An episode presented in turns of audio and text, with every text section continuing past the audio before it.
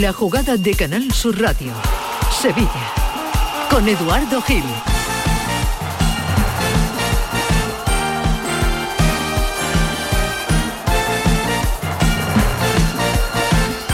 La una de la tarde y diez minutos. Bienvenidos todos a esta jugada local, jugada de Sevilla en Canal Sur Radio. Hoy, jueves 26 de enero.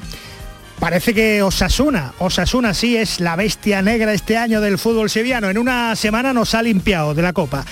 La Copa que se había convertido en la mayor ilusión, ilusión real de llegar, pues no sé, a una final que tenía el Sevilla por un lado y, el, Betis, el Betis por campeón. Y el Sevilla porque anoche por momentos fue mejor que Osasuna por instantes y se vio, ya digo, en, algún momento incluso en unas semifinales jugueteando con una plaza dentro de un año, eh, incluso con la Supercopa. Bueno, pues la realidad al final fue otra. La realidad es, eh, es distinta y puede que, pese a todo, pese a la derrota, por fin haya despertado el equipo de San Paoli, que salió de Pamplona mandón, y al final en la prórroga pues terminaron por eliminar al, al Sevilla de, del técnico argentino que se queda con este mensaje. El Sevilla por fin jugó eh, mandando en el partido y como un grande. Y la verdad que jugamos como, hoy jugamos como un equipo grande. Eh, no, forzado no, porque la derrota que nos, que nos tocó hoy es muy fuerte y porque teníamos ilusiones. Y hay que recuperarse porque jugamos 120 minutos y jugamos en tres días. Convencido que hicimos un muy buen partido, que fuimos muy superiores y que el fútbol nos quitó lo que merecimos. Es el mejor Sevilla de San Paoli en mucho tiempo, pese a los fallos en los dos goles, pese a la eliminación y la derrota. Cuidado con el eh, jugamos como nunca, pero perdimos como siempre, que eso, eso es mal asunto. En cualquier caso, no hay mal que por bien no venga, lo que queda ahora es la liga más Eindhoven dentro de menos de un mes. El Sevilla anoche por fin se olvidó de las necesidades del, del mercado, de los que deben llegar, y recuperó por instantes su identidad futbolística. Eso es lo bueno, es el primer paso, pero queda mucho más.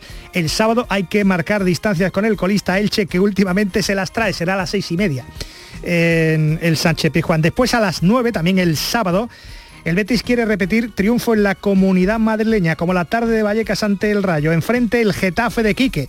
Quique que podría ir incluso a la calle si pierde ante el Betis. Después de varios meses pueden coincidir juntos, lo avisan los compañeros del desmarque, los canales Juan Fekir. El tridente, desde que no juegan juntos en la cuarta jornada, parece que el Betis no tiene gol. Después, el miércoles, hay que pillar, el miércoles de la semana que viene, 1 de febrero, hay que pillar al Barça en Villamarín en partido aplazado. Atención que hay cierta intranquilidad en el Betis por los asuntos del mercado futbolístico y las aperturas a cinco días del cierre. Eh, como se ha dilatado tanto lo de Lainez al Tigres mexicano y lo de Loren al Tenerife, pues el agente del punta, media punta, del jugador ofensivo, Ayoce, esperó hasta el martes, pero finalmente parece que se lo lleva a Villarreal. Surgía ayer por la tarde esto, eh, ya que el Villarreal tiene menos aperturas que, que, el Betis. A esta hora, Antonio Cordón, el director deportivo del Betis, eh, se devane los sesos para traer un refuerzo al Betis. Mientras no paran, dicen, de llamar por Fekir, por Borja, por Luis Enrique, por Luis Felipe, llaman por todos excepto por Guido Rodríguez, que curiosamente empezará a negociar, eh, seguir aquí en el Betis en cuanto llegue su agente a la, a la ciudad. Hoy en la jugada de Sevilla llegan los refuerzos de invierno cedidos con opción de compra del pelotazo, el gran Nacho Delgado del desmarque, como cada jueves. Hola, querido Nacho, bienvenido. Hola, Eduardo. ¿Dispuesto a todo? Muy, por supuesto, como cada día que venimos y con ganas de, de hablar de fútbol. En una semana se nos, acabó, se nos han acabado las tonterías y la copa. Totalmente. Osasuna ha hecho algo que, bueno, que es difícil, que es eliminar a los dos equipos de Sevilla y, bueno, y sí meterse 18 años después en una semifinal de, de Copa del Rey y, y, bueno, y acabar con los sueños de, de las dos aficiones de, de, la ciudad de Sevilla. Ahora hablamos, el gran Ismael Medina de Movistar Plus también nos acompaña. Hola Ismael, ¿qué tal? Bienvenido. Hola, ¿qué tal? Muy buenas. ¿Te deja algún sabor de boca esto de que en una semana Osasuna nos haya pasado por encima? Bueno, que ningún aficionado al fútbol en Sevilla puede estar contento porque jugar de domingo a domingo es aburridísimo, es mediocre y no sirve absolutamente para nada, porque lo importante en el fútbol es ganar y competir. Que el Sevilla con la pelota fue el mejor Sevilla de San Paoli, pero que en este deporte llamado fútbol, si, no, si tú no tienes jugadores desequilibrantes, determinantes en las áreas, no llegas a la gloria. Si tú no defiendes muy bien o tienes gente que te marque goles, al final no tienes el premio de unas semifinales en el año más difícil del Sevilla Fútbol Club de las últimas 20 temporadas. Bienvenido Ismael, bienvenido Nacho también. Eh, se han venido como la noche les confunde, pues se han venido al calor de Canal Sur Radio a, a, mediodía. Javier Reyes está al mando junto a José Pardo en la producción general y nuestro Manolo Martín hoy en pleno partido. Así que va dedicado a ti, querido compañero. La una y cuarto, Juan de Sevilla, Canal Sur Radio. Vamos con todo. Bienvenidos. La jugada de Canal Sur Radio, Sevilla. Con Eduardo Gil. Centro de Implantología Oral de Sevilla. Campaña de ayuda al decentado total. Estudio radiográfico, colocación de dos implantes y elaboración de la prótesis, solo 1.500 euros. Nuestra web, ciosevilla.com o llame al teléfono 954 22 22 60. La jugada de Canal Sur Radio, Sevilla. Con Eduardo Gil.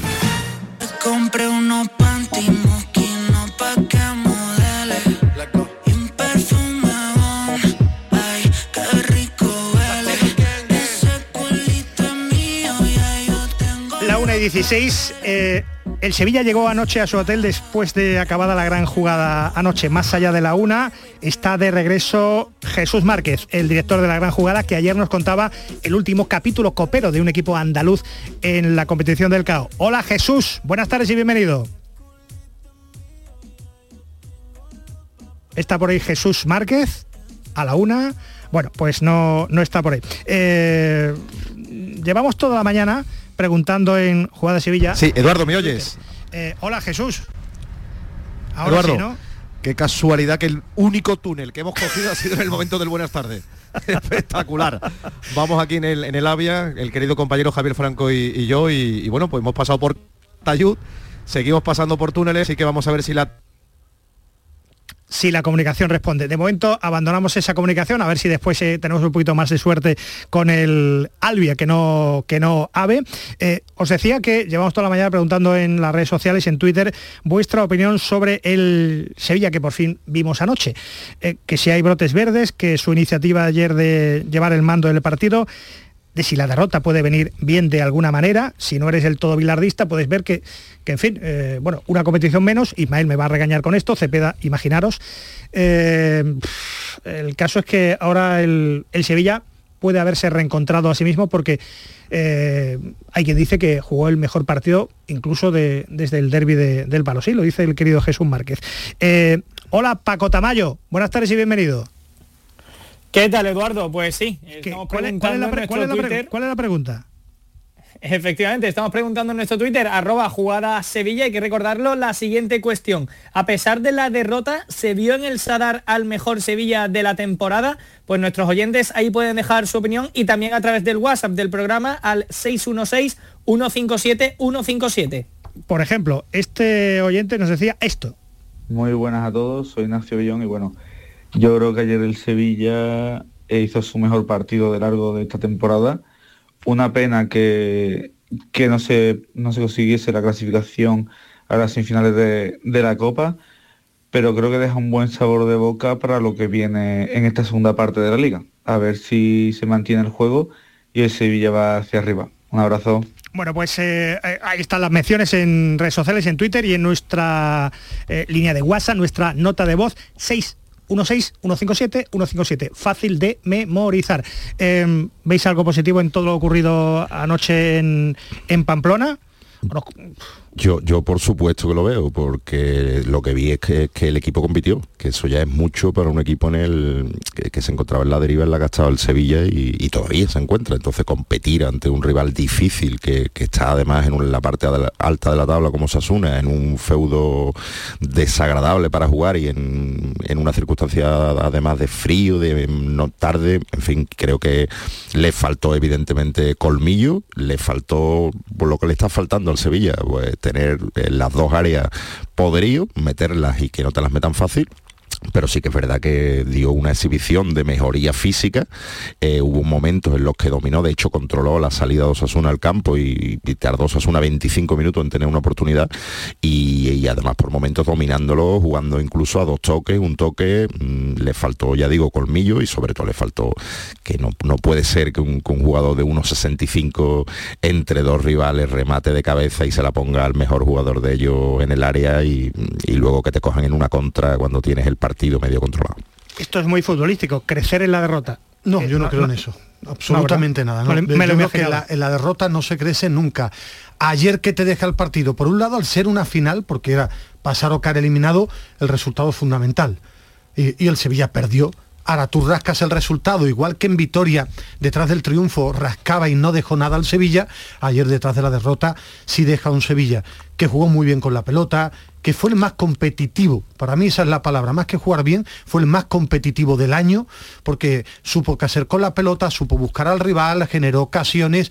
Lo que pasa que el Sevilla tiene deficiencias de jugadores. Cuando tú en este juego tú no dominas las áreas, pierde. Y el Sevilla cuando dominó al rival no tiene ni un punta ni jugadores de segunda línea para llegar al gol, ni en defensa tiene jugadores que sepan manejar el área. Y por eso perdió.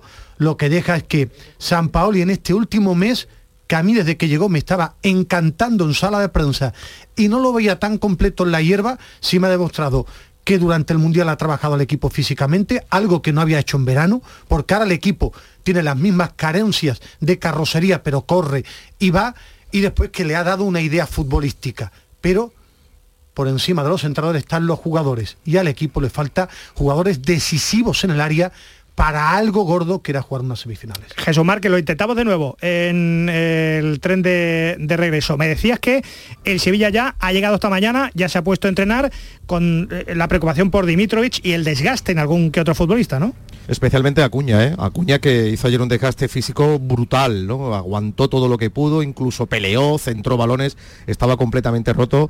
Y lo cierto, ¿verdad, Eduardo? Que vimos a, a un Sevilla que, como decía Ismael, compitió, ¿no? Que era lo mínimo que se le tenía que pedir a este equipo. Luego, pues eh, han vuelto a salir las carencias, la falta de gol, las dos ocasiones que tiene Rafa Mil.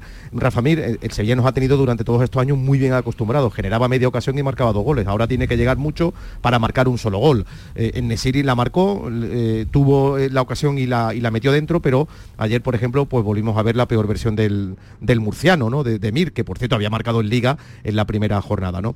Pero bueno, hay brotes verdes, hay brotes verdes. De la derrota hay que sacar pues que compitiendo así, quiero pensar que va a ganar más, que no es difícil, de lo que lo viene haciendo durante toda la temporada y que el equipo lo vi físicamente un puntito más por encima. Creo que San Paoli ayer vimos también su mejor versión, estuvo especialmente inspirado.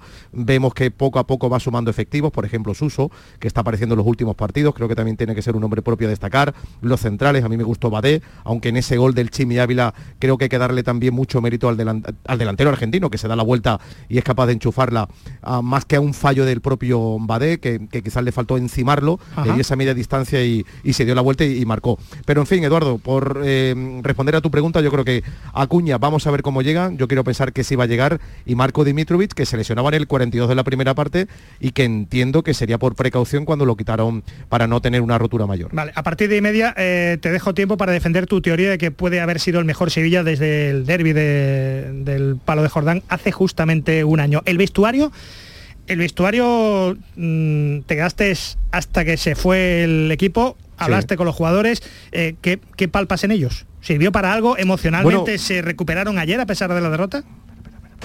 Sí, bueno, yo creo que sí, que más o menos se recuperaron. Javier Franco tuvo la oportunidad de hablar con Jordán y con el propio eh, Nemanja Gudel y salían por encima de todo con un enfado terrible, ¿no, Javier? Sí, un enfado terrible porque la verdad es que el equipo jugó mejor, el enfermo responde, eh, cual da una, una idea de que este equipo va a más, que está asimilando poco a poco la idea de San Paolo, pero lo que estamos comentando, lo que ha comentado Ismael, lo que ha comentado Nacho, que este equipo tienes que dominar en las áreas, si tú no tienes gol es muy complicado ganar. en ese sentido, eh, Jordán y Godeli se lamentaban muchísimo porque ese gol de Nesiri, de Nesiri daba, daba ánimo de- en el minuto que fue el gol. Ya dicen si hemos sido capaces de meter este gol, eh, somos capaces ya incluso de pasar la eliminatoria. Se puso todo a favor. Eh, la afición de Osasuna se asustó y mira que hacía cuatro años y cuatro meses que Osasuna no jugaba una eliminatoria como local. Había muchas ganas de ver al equipo en, en casa en esa edad, pero la verdad es que Osasuna se asustó, y se encontró con ese gol para ganar el partido. Pero en definitiva, eh, tanto Gudel como, como Jordán muy enfadados porque el equipo compitió. Estos Bueno, pues desde Calatayud, vamos a oírlo. Estos son los futbolistas de Sevilla que ayer hablaron Jordán y Gudel. Sí, sí, una pena. Lo que te digo, cuando juega un partido eh, dominando al equipo, eh, además en un estadio difícil, eh, una pena que, que al final no, no ganas. Bien, hay que seguir con este camino. Hemos hecho un, buen partido y creo que si seguimos así, que vamos, vamos a hacer buena cosa. Creo que el equipo, creo que el equipo está mejorando, creo que el equipo, o noto yo, que hemos recuperado un poquito ese sentimiento de, pertenencia, ese sentimiento de grupo, que es muy importante y, seguramente que de aquí a lo que a lo que viene nos va a servir. Ahora tenemos un partido el sábado muy importante, pero tristes, tristes por, porque yo creo que, nuestra gente se merecía, se merecía ese pase. Han venido creo que mil personas, han hecho 10, 11 horas horas de bus, son unos valientes de la hostia y jodido, tío, jodido. Enfadado, triste, Creo que el equipo por momento ha hecho muchas cosas bien. Creo que el empate de Yusef era muy merecido en ese momento, muy merecido. Hemos tenido situaciones para meter gol y no hemos metido. Creo que venir aquí y por muchos momentos del partido ser superior a Sasuna creo que, que no es nada fácil, pero estamos eliminados y es la realidad.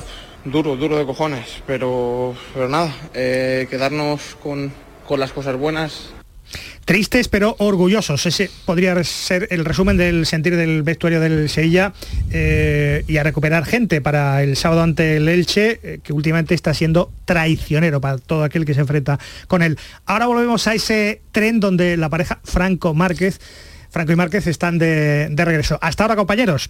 Venga, hasta ahora. La 1 y 27 ya casi, la jugada de Sevilla de Canal Sur Radio, el mercado, ya os decía, tiene loco, loco al Betis, que era un mar de... un mar en calma. Un mar de tranquilidad, un remanso de paz con Pellegrini hasta que las urgencias económicas, las inscripciones de verano, la marcha de Bartra, la reciente de Alex Moreno, están provocando intranquilidad. A cinco días del cierre del mercado invernal, Loren reclama su año y medio de contrato a la espera de irse y volar a Tenerife como cobra como 1.200.000 anuales, pues es una pasta que el Betis eh, no está dispuesto a, a dar así como así. Lainez está a la espera de irse a Tigres, de que se haga oficial su marcha a México. 7 millones que recaudaría el Betis, más la masa salarial que rebajarían los dos futbolistas, pues eso podría permitir traer a un jugador ofensivo. El elegido era hasta ayer el tinerfeño más caro de la historia del fútbol, por encima de de David Silva o de, o de Pedri. Ayoce, por el que Leicester pagó en 2019 33 millones de euros. Su agente esperó, esperaba al Betis hasta el martes. Eh, como el Betis no cerró las salidas de Loren y de Lainez, el futbolista va a aceptar por lo que parece las próximas horas, desde ayer por la tarde que se conoció, la oferta del Villarreal, que acaba de pillar 25 kilos por Danjuma, así que se puede decir que Quique Setién o el Villarreal de Quique se adelanta al Betis. El Betis que está buscando alternativas, el Betis que está recibiendo además llamadas insistentes eh, por Borja, por, eh, por Fekir, por los dos Luises, Luis Enrique y Luis Felipe. Se presumen ofertas por todos menos por un campeón del mundo como Guido Rodríguez y por eso no, no extraña que venga a Sevilla el representante de Guido para desbloquear la, la operación. De todo este galimatías tiene detalles Tomás, ya está en Sevilla, el representante de, de Guido. Tiene detalles Tomás Forés. Hola Tato, bienvenido. Hola, buenas tardes. Y de todo esto, ¿qué sacas tú en, en conclusión? Porque hay una un par de fichas libres, una de ellas la de la del 22, la de la de Camarasa. Eh, eh, el Betis tenía un acuerdo hasta hasta hace dos días. dos fichas libres, Eduardo. Dos Betis. fichas, ¿no? El Betis tenía un acuerdo con Ayoce que expiró hace, pues eso, dos días, ¿no? Sí, pero pero no están no está descartado yo, si te cuento. Atención. Eh, era sí, porque eh, te- tenía expiraba el martes, pero con la posibilidad de alargarlo hasta hoy jueves. Y resulta que la oferta del Villarreal se ha complicado porque el Villarreal, que ya ha cedido a la Yuma Tottenham, pensaba recaudar 23 millones de pesetas eh, por el traspaso de Senegalés Jackson al Bournemouth. Y resulta que en el reconocimiento médico lo han echado para atrás. Un problema en, en- en ese reconocimiento, no lo descartan del todo, pero de momento han frenado, han frenado el, el- el fichaje. ¿Quiere decir esto? Pues quiere decir esto que el Betis está insistiendo en los futbolistas de que si el tendón de la corva no de Jackson e impide su traspaso, en el Betis lo siguen esperando con los brazos abiertos. Están ahí negociando y parece que hoy eh, el futbolista va a decir si se viene para Sevilla o se va para Villarreal.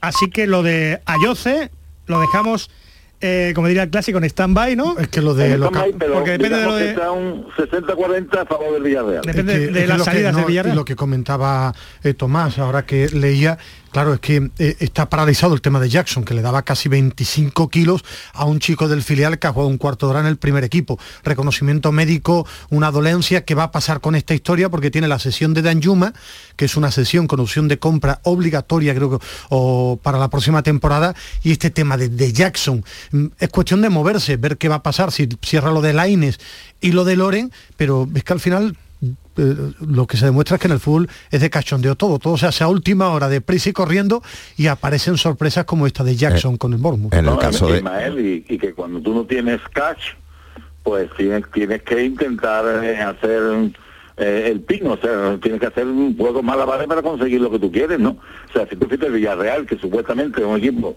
económicamente mucho más fuerte que el Betis, que ha venido a Rulli, que como tú dices, ha cedido a, al a otro futbolista, al Tottenham, para, con una, una posibilidad de, al año que viene de coger mucho dinero, que quería vender este futbolista. Es decir, aquí todo el mundo está intentando no superar el límite salarial y adecuarse. Y el problema es que Ayose era un caramelito, un futbolista que acaba contrato en 30 de junio y que eh, mm, traerlo de nuevo a España, a pesar de que lleva un par de años el este, que no juega mucho, pues era una oportunidad de mercado, que al Betis le venía muy bien porque aunque estaba previsto incorporarlo el año que viene, si venía prácticamente a costa cero solamente pagándole el sueldo, pues te ahorra, si se va Loren, te ahorra el sueldo de Loren y lo cambia por los servidos, pero como no acaba la operación de salida de Loren, no acaba de, de cerrarse, lo del Jaime, que ya se ha despedido de los compañeros, está hecho, pero no se dice.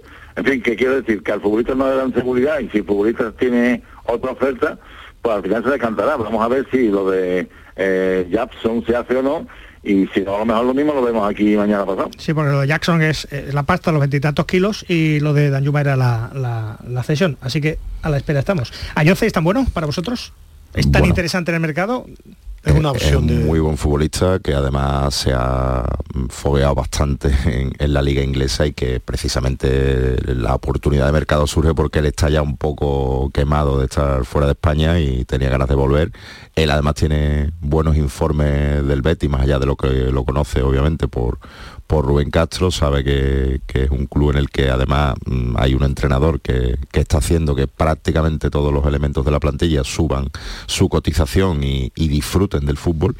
Y bueno, el Betis, como bien ha dicho Tomás, Laine ya se ha despedido de sus compañeros y Loren eh, es una situación más complicada porque también es verdad que Loren no está muy contento con, con algunas cosas que, que le han pasado con, con el club en las últimas temporadas y está resistiéndose porque además, bueno, cree que, que todavía tendría sitio. Entonces, bueno, eh, se solucionará en los últimos días de mercado, como tú decías, como tú bien decías, y, y veremos si además también hay, como parece, algunos contactos, más que ofertas, algunos contactos por William José, que tampoco está cumpliendo con las expectativas este año, y a ver, Borja. No, no creo yo que Fekir es, es una opción de mercado. Eh, hace dos años, cuando lo firma el Leicester del Newcastle, me parecía un cañón de jugador, porque es rápido, porque es potente, porque tiene cierto gol. Eh, ha perdido protagonismo en el, en el Leicester, donde no, no está jugando mucho, y al Betis le daría juego por fuera, en banda, y también puede jugar como, como segunda punta. Me parece una buena oportunidad de mercado, porque tiene condiciones que a esta plantilla de Pellegrini le vendría muy bien. sobre todo porque además es un perfil de delantero distinto a lo que tiene el Betis. Ya. Hablando de delantero, espérate un momentito, Tato, porque en Tenerife ha surgido también eh, un competidor. Eh, la Unión Deportiva de Las Palmas parece que también quiere a, a Loren. Así que, querido compañero Joaquín González de la Radio Autonómica Canaria, ¿dais por hecho en Tenerife que se va Loren para allá o no? Hola Joaquín, muy buenas. Hola Eduardo, ¿qué tal? Buenas tardes. Pues en el caso de Loren, de Loren Morón, es un futbolista que interesa y mucho al eh, Club Deportivo Tenerife. De hecho, eh, es la opción número uno que se baraja para la delantera y, se quiere esperar por él hasta el final. Lo que pasa es que es verdad que aquí en, en Tenerife pues eh, son conscientes de que es un futbolista que va a tener eh, muchas novias. Primero tendría que darse, que asegurarse su salida del, del Real Betis y a partir de ahí eh, pues ver qué pasa, ¿no? Ver si, si se decantaría por una opción como la del Tenerife, que el año pasado era un club muy apetecible porque era un equipo que estuvo toda la temporada peleando eh, por el ascenso a primera división, por puestos de playoffs, se quedó a un paso de, de ascender, pero que este año no está eh, haciendo bien las cosas. Está prácticamente desde que empezó el curso en la zona baja de la tabla clasificatoria, eh, decimosexto puesto en la actualidad y puede que, no sea tan apetecible, ¿no? Eh, hay equipos mejor clasificados en segunda, de hecho se habla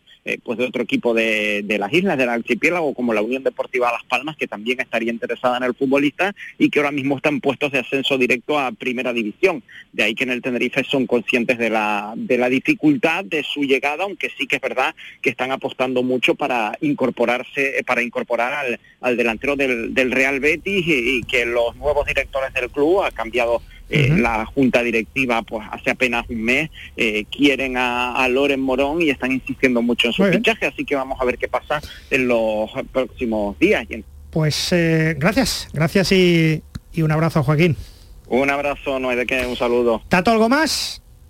Bueno, pues lo cierto es que mm, en el Betis se, se sigue insistiendo en que se reciben llamadas por una serie de futbolistas, excepto por Guido Rodríguez. Me decías que su representante ya está aquí. Sí, lo, lo dijo, lo confirmó él ayer mismo y No es que viene de viaje, es que ya está aquí. están aquí, están aquí. Y aunque parece que bueno que, que el proceso de renovación o el tramo final del proceso de renovación se va a prolongar hasta, se va a posponer hasta febrero, pero bueno, la intención del jugador manifiesta en muchas ocasiones es, quedarse y, ampliar su, vin- su vinculación con el Betis. Hoy en el Desmarque publicáis, llama la atención sobre el hecho de que eh, en Getafe vuelven los tres magníficos, si alguien le puede decir así, a Canales que se va a juntar después de mucho tiempo con Fekir y con Juanmi, que regresan tras sus problemas físicos, después de muchas jornadas. Desde la cuarta jornada eh, no están juntos. El Betis entonces tenía gol.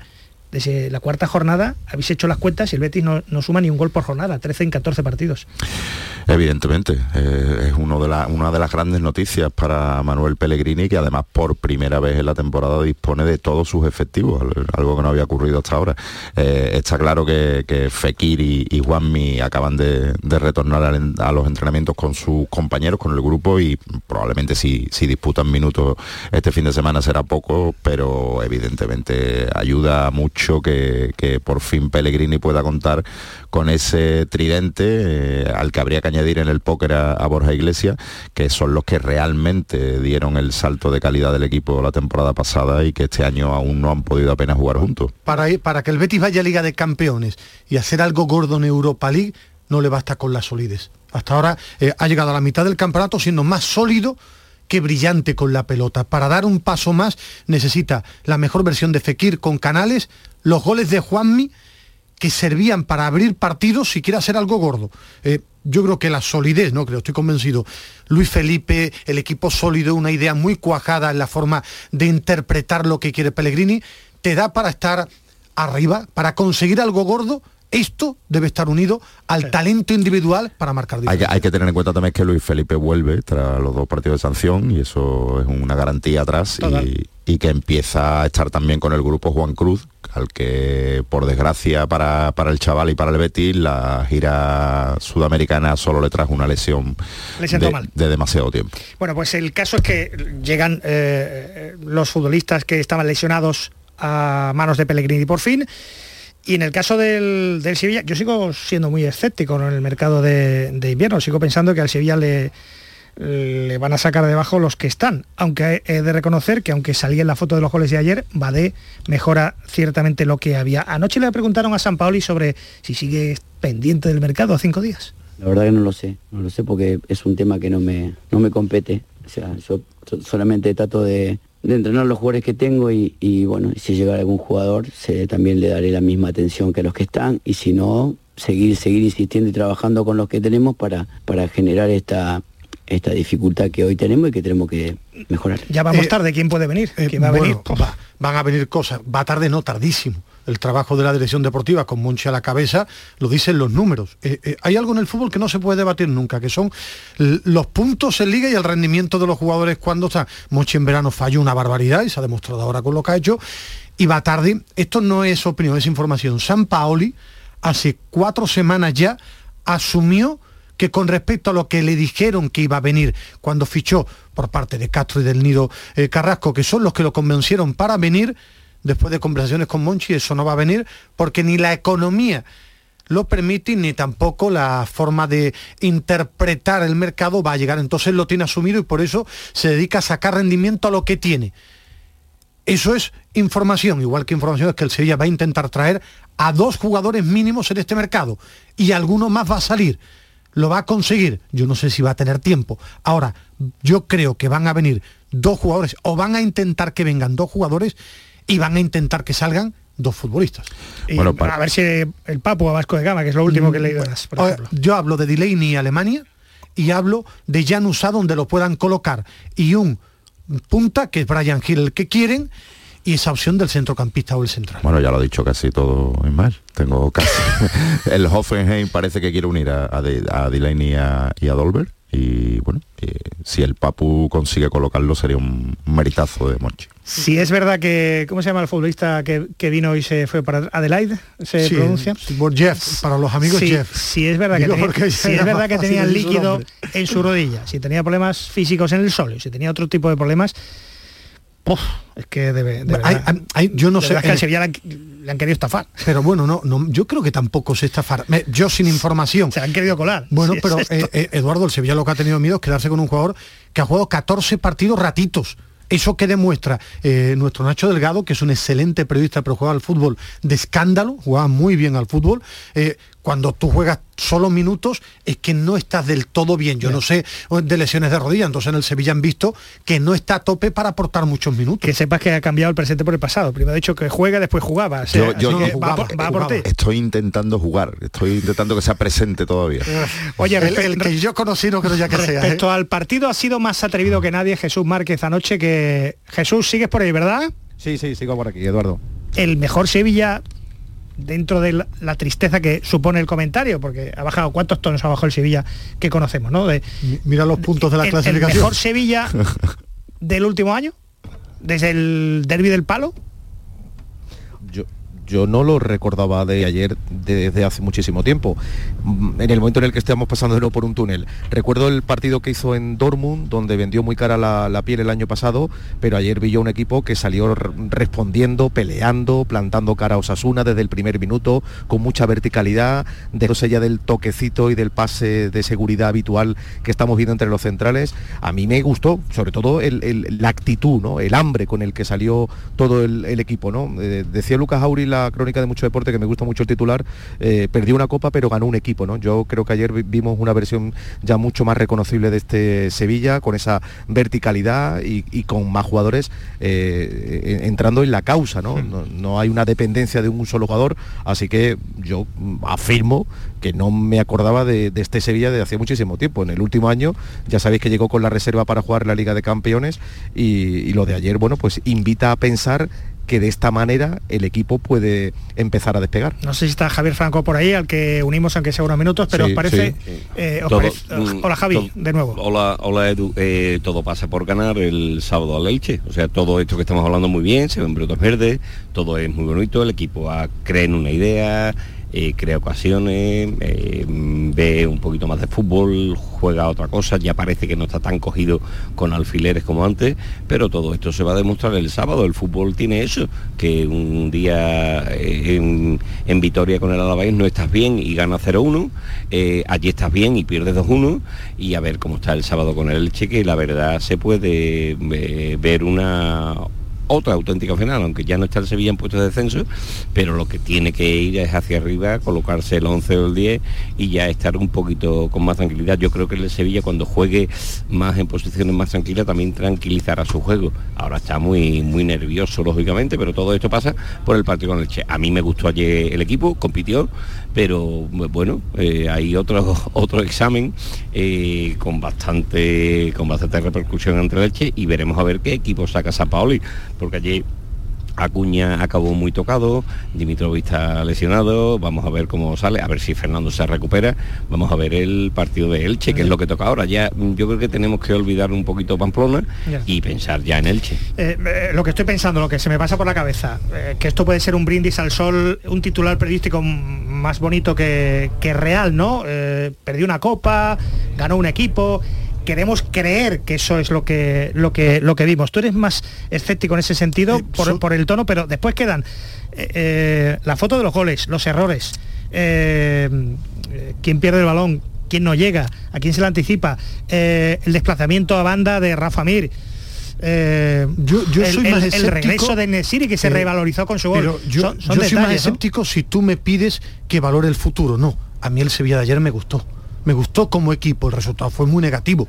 No, no doy, no halago tanto a un equipo que pierde, porque es una final y el, el resultado eh, en mis eh, valoraciones sí tienen un peso importante. Me gustó el equipo por su personalidad, porque compitió, es la primera vez que el Sevilla de esta temporada 22-23 estuvo a buen nivel ante un rival de enjundia en su campo, que además llegaba bien.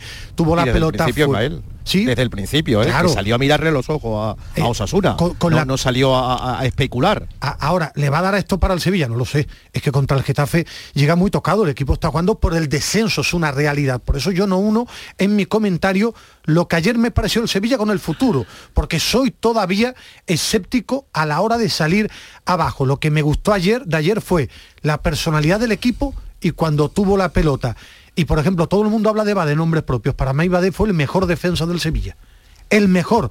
Y en, en sus Está errores... haciendo la pretemporada, eh, eh, Ismael está haciendo una pretemporada eh, después de no haber jugado en el Nottingham y en la Premier eh, durante una durante un, un- un- un periodo de, de- de- campaña en el Sevilla con muchísimas urgencias, que es que no conoce prácticamente, bueno, Barcaoni lo conoce todavía, por supuesto se está haciendo con, con Nianzú, que es bastante joven, por eso ahí donde yo le veo el mérito a Bade, ¿no? que se ha incorporado en un tren en marcha a una velocidad, a unas urgencias. tampoco era muy difícil mejorar el nivel de Nianzú. Entonces, por eso eh, hablo de sus alabanzas, pero no escunde Diego Carlos. Nacho. Y en los goles, perdona muy rápido, más que a Badé, yo señalo en el primer gol a Acuña y a Gudel que no saben cerrar. Y en el segundo a Rakitic en la pérdida de pelota, que en mi valoración están más señalados que Badé. Podríamos decir, Nacho, que anoche San Pauli terminó su pretemporada particular de ensayo, acierto, acierto, ensayo, si no fuera por Rafa Mir, que no te acaba de convencer, desplazado a banda. No, es que no lo entiendo y no creo que lo entienda nadie. Seguro que San Paoli sabe muchísimo más que yo de fútbol, estaría bueno y seguro que tiene una explicación, pero los resultados, a la explicación que él tenga, tampoco los veo. Eh, tienes a un, delante- a un delantero centro, será mejor o peor, pero un delantero centro puro, nato, y a un futbolista como Ocampo, que juega en cualquier banda, y, pones al delantero centro en la banda izquierda a pierna cambiar, que se demostró además en, la principal oportunidad que tuvo, que le tuvo que dar con la derecha y la mandó donde la mandó, y a Ocampos que estuvo casi desaparecido más allá de un buen trabajo en defensa.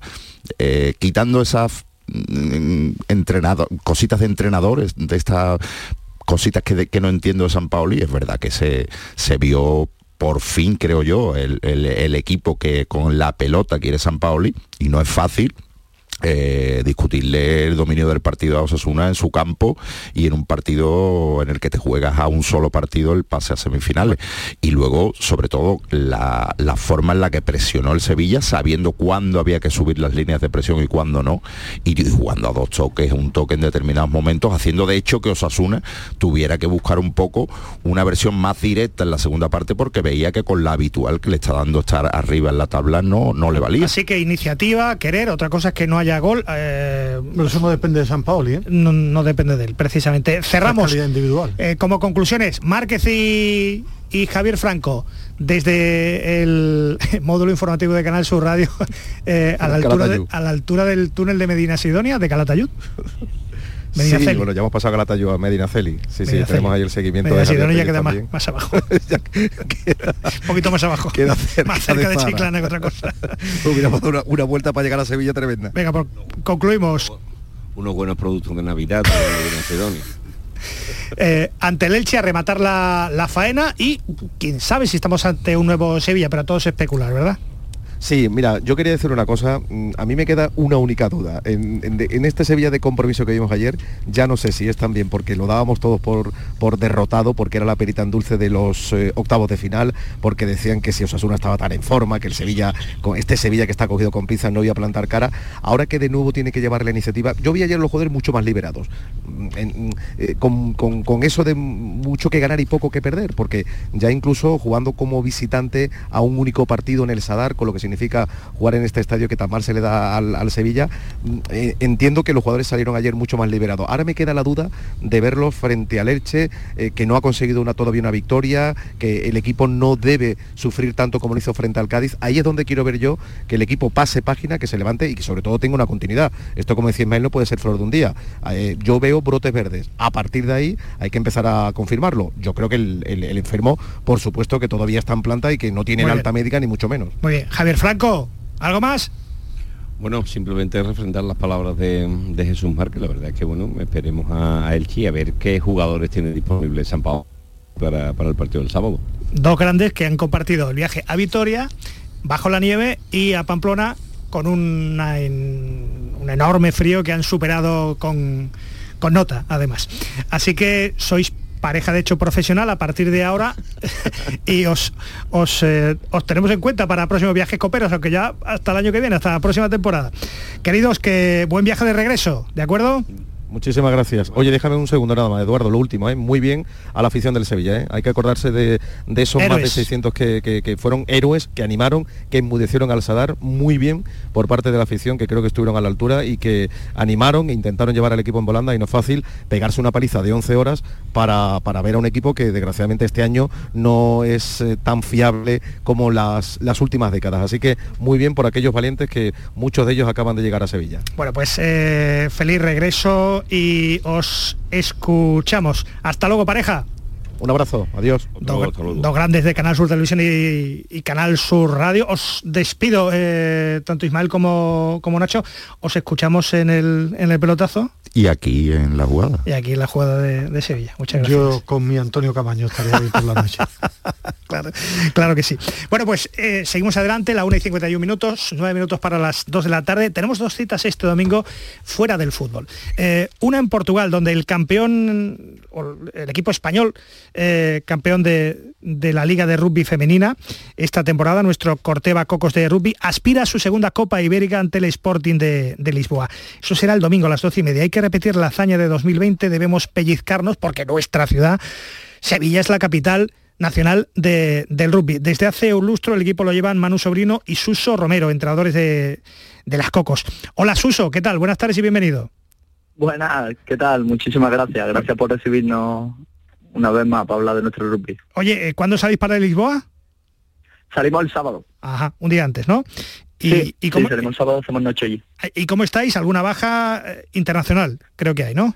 Incluso. Sí, hay una baja que tenemos un par de bajas. Lea, Lea Duche parece que, que va a estar un tiempo fuera, tiene una lesión de, de larga duración y posiblemente tenga que pasar por quirófano y, y nada, es una baja sensible, igual que Cristina Cabas, que también se lesionó una lesión muy parecida al principio de esta temporada.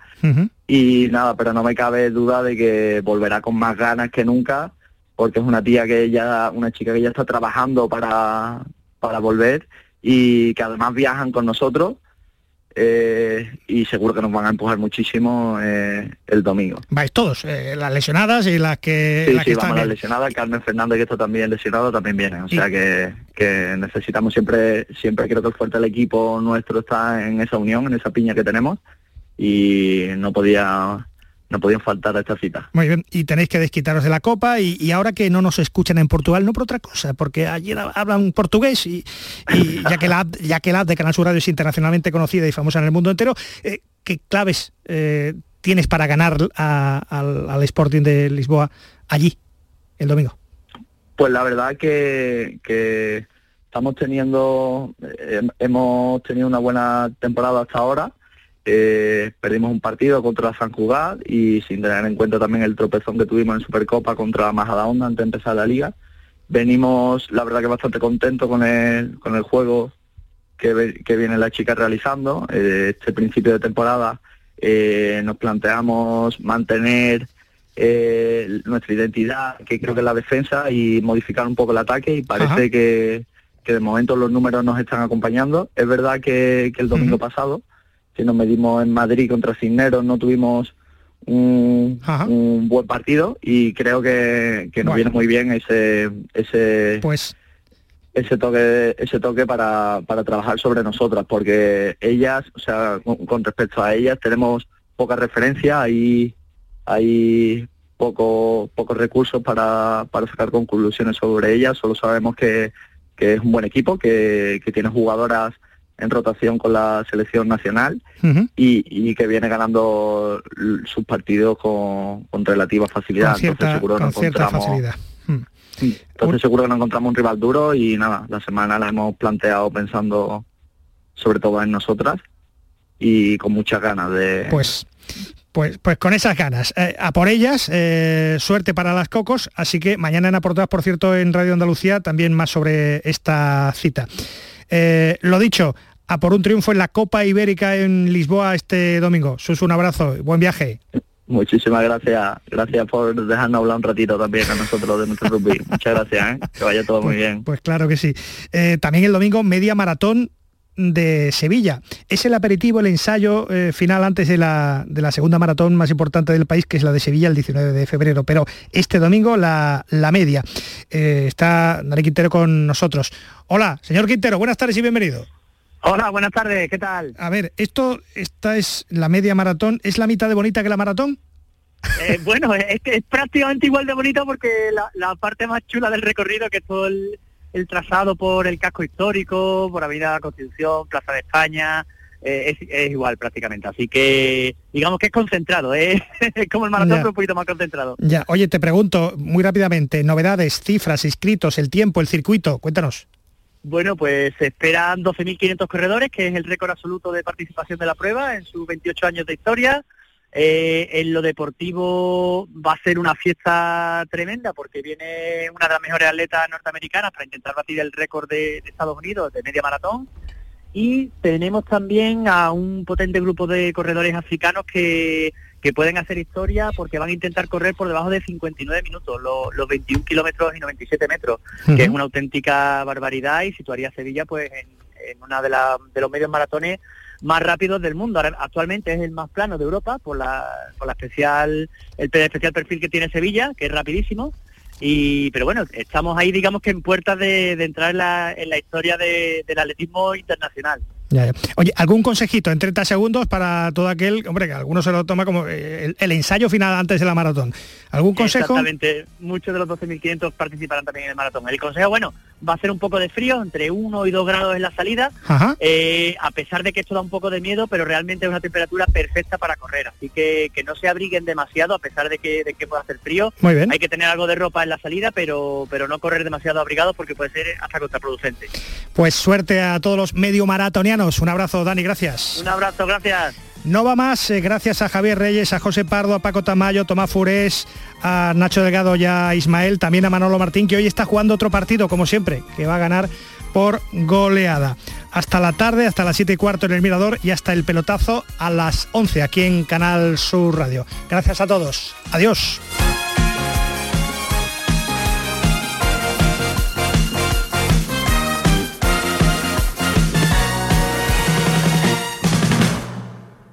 La jugada de Canal Sur Radio, Sevilla. Con Eduardo Gil.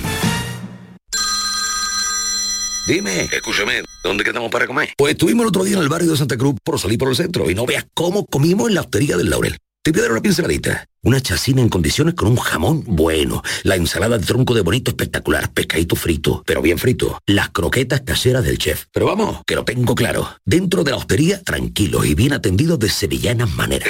pues ya me has liado. Voy a reservar en el 954 220295 que ya vamos tarde. Recuerda, Postería del Laurel, Plaza de los Venerables, Barrio de Santa Cruz. Autorreparaciones Sánchez. Si tienes algún problema con tu dirección asistida, caja de cambios, grupo diferencial, transfer, turbos o filtros de partículas, acude a tu taller de confianza en la Puebla del Río. Somos grandes profesionales de nuestro sector. No lo dudes. Ven a Autorreparaciones Sánchez. Teléfono 661 004 067. Pero Pepe, Carmen, qué guapísimos estáis. Tenéis la piel perfecta. Sí, hemos ido a Clínica Doctor Ortiz y nos ha aconsejado lo mejor para los dos. Nos han transmitido seguridad y confianza. Son muy completos. Tratamientos de arrugas, rellenos faciales, láser, cirugía plástica, injertos capilares, ginecología. Pide tu cita gratuita en Clínica Doctor Ortiz y siéntete segura en tu clínica estética de confianza. Pacientes reales, belleza natural. Movernos. ¿Cuándo hemos dejado de hacerlo? ¿Cuándo decidimos que la tecnología sirva para mantenernos inmóviles? Con el nuevo Kia Sportage, mejor coche del año en España 2023, la tecnología te mueve. Solo en la red Kia de Sevilla. Kia, movement that inspires.